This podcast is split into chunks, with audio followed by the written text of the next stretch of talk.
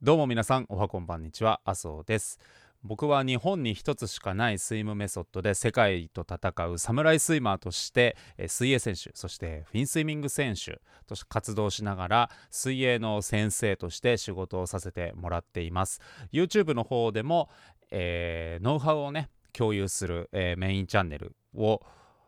運用しながら現在はまあ、後発のね若手のインストラクターの育成などにも力を入れております最近音声コンテンツの方にも力を入れ始めておりましてヒマラヤラジオ、うん、アップル iPod iPod じゃないな、ポッドキャストと Spotify のポッドキャストなどなど、音声コンテンツの方にもね、最近力を入れ始めております。今回は、まあ、水泳をね、頑張りたい皆様方に、えー、役に立つ情報というのを話していくコーナーとなっております。先日ですね仕事をしている中で最近泳ぎのフォームがすごく上手になってきたお客さんがいてですね最近サイクル練習っていう練習会にね参加するようになった方がいるんですね。でその方からまあ、練習中にね疲れてくるとだんだんフォームが崩れてくるのを感じるんですっていう相談を受けましてでこの疲れてくるとフォームが崩れるっていうのはね割とたくさんの人から今まで何度も何度も気をつけてやってる間はできるんですけど疲れてくるとどうしても崩れてきちゃうんですよねっていうのをこう何回も僕自身こう言われてきているんですね。なので、まあ、そういう悩みを持ってる方がたくさんいるんだろうなって思いましてこの話をしようかなって思ったんですけれどもまず疲れてくると動きが悪くなるっていう話は果たして一般の人だけの話なのでしょうか？それともアスリートの人たちも同じなんでしょうかね？どちらと思います？これ結論を先に言うとアスリートの人たちも疲れてくると動きが悪くなるしフォームは崩れるんですよね。まあ、マラソンとか、まあ、駅伝とか、まあ、有名なところで言ったらね箱根駅伝が有名なところだと思いますけれどもああいう陸上の長距離系の種目って必ずね最初から最後まで実況の人と解説の人がこうおしゃべりしてくれるわけなんですけれども解説の人とかが言うセリフ、まあ、ナンバーワンというかほぼ必ず言うセリフは顎が上がってきましたねっていう。でもう一個がしんどそうですねっていう。まあ、しんどそうは文字通りしんどそうなんですが、顎が上がってくるってなんで顎が上がってくるのかっていうと、まあ、救急救命訓練とかね、あの心臓マッサージのやつです。あれとかの訓練とかだと、必ず気道確保って言ってね、顎をこうクイッと上に上げてから、まあ、息を吹き込んでいくっていうのをやっていくわけなんですが、あれなんでそれやるのっていうと、このね、顎が上がってる状態が、まあ、空気が相手に入れやすいからですよね。相手に入れやすいということはそのポーズが息吸いやすいっていうことなわけですよなのでしんどくなって辛くなってくるともう人間の本能的に顎をこう上げて息吸いたくなってくるっていうねなのでアスリートの人たちも、まあ、ものすごい、まあ、スピードでねとかパフォーマンスしてますけれどもそういう中でもやっぱりしんどいっていうのはあってでそれ相応に動きは崩れていくわけです。なのでそうならないようにそうなる時間を少しでも遅らせるようにするためにって言った方が、まあ、正確なのかなと思いますけどそうするために、まあ、激しい厳しいトレーニングを積んでそうならなるタイミングを少しでも遅らせるっていうのをねやってるわけなんですよね。でまあ、例えばですけど、まあ、サイクル練習っていうとねうんとまあ、例えば 50m8 本1分サイクルっていうのがあったとしてそれがこう回れない、うん、こなすことができない。だけど 50m8 本1分5秒サイクルなら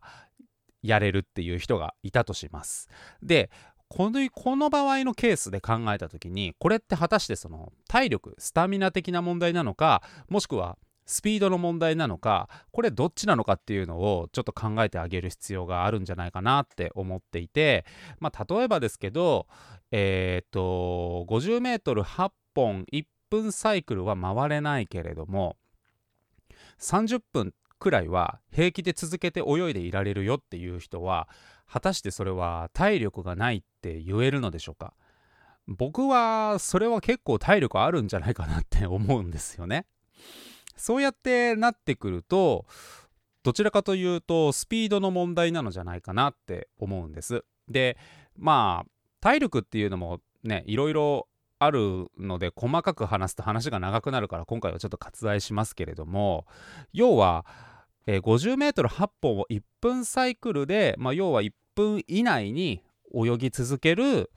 まあ、速度がちょっと足りないっていうのとその速度を維持する体力が足りないっていうまあそういうことなんですよね問題としては。なのでまずやらないといけないことっていうのはまあサイクル練習とかに参加するともうメニューが決まってるからそれを自分で調節することっていうのは基本できないわけですよね。私には1分サイクルはきつすぎるんで私は1分10秒サイクルでいきますとかって 今できないわけじゃないですか。だからまあ決められたねメニュー通りにやんないといけないわけなんですけれども。1人で練習する時にまあちょっとでもね同じような練習メニューが来た時に以前よりも成長を感じられるようにしたいってなったら自主練習の時にできるだけ対策しないといけないわけででそういう時にどういう練習をやってったらいいかなっていう話なんですけどまず1分サイクルで、えー、50m を8本やりきるためにはタッチした後にえー、5秒くらいはやっぱり休憩欲しいですよね。なので55秒以内に泳ぎきるってその55秒以内に泳ぐっていうのを8回繰り返せる、えー、スピード持久力って言ったらいいんですか？その速さで泳ぎ続けられるっていう練習をしないといけないわけですよね。なのでまず第一優先事項としてはまず私は55秒以内に泳げるのかっていうところですよ。それができないとすぐに1分はちょっとねサイクルアウトしてしまう。うん、なのでそうなった時にまず第一優先事項としてはその55秒以内に泳ぎきるっていうことなんで 50m を、まあ、55秒以内に泳いで、えー、まあ、サイクルとしては例えば、まあ、1分20秒とか1分30秒とかちょっと長めにとってもらってで55秒以内に8回とか4回とか自分の目標本数泳げたらサイクルを短くしてまた同じタイムぐらいで泳げるかどうか、うん、そうやってやっていってちょっとずつサイクルを縮めていって最終的には 50m8 本1分サイクルで55秒未満で泳げるようにしていくっていうのが、まあ、大事かなと思います。はい、なので、まあ、しんどいサイクルをね毎回やれるかな。やれるかな？みたいな感じで、えいって言って、ああ、やっぱダメだったってなると、メンタル的に多分しんどいと思うので、自主練習をね、やられるときは、まあ、ぜひまず、A 速度、泳ぐ速度を第一優先事項として考えてもらって、その次に本数。はい。で 50m8 本1分サイクルでやりきるためには55秒ぐらいで泳いでも、まあ、そこまでしんどくないっていう状態を作らないと8回はちょっと繰り返せないので、まあ、その辺をね指標に考えて、まあ、自主練習のねメニューなどは、ま組んでいただけたらいいんじゃないのかなと思います。はい今回はここまでです。また次のエピソードでお会いしましょう。だいたい週1ぐらいではやりたいなって思ってるんですけどね。はい。また次回お会いしましょう。バイバイ。